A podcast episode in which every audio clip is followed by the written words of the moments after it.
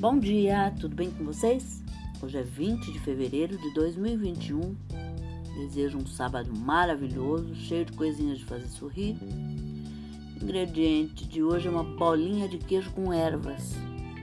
E os ingredientes que você vai precisar são duas xícaras de chá de água, dois cubos de caldo de galinha, duas colheres de sopa de manteiga, uma colher de chá de sal, duas xícaras de chá de farinha de trigo, duas claras para empanar, uma xícara de chá de farinha de rosca para empanar e óleo para fritar. A opção para quem não gosta de fritura pode colocar no forno para assar, fica gostoso do mesmo jeito.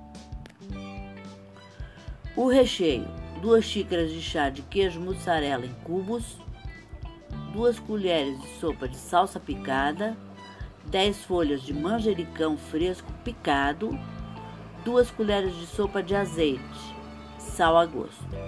O modo de preparo: bata os ingredientes da massa no liquidificador, exceto a farinha de trigo, até ficar homogêneo.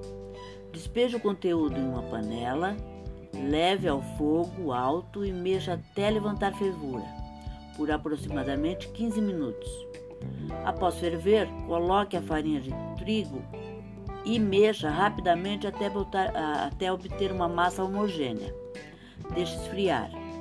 Em uma tigela, misture os ingredientes do recheio, divida a massa em partes iguais, faça uma bolinha, aperte o meio, recheie e modele outra vez em formato de bolinha.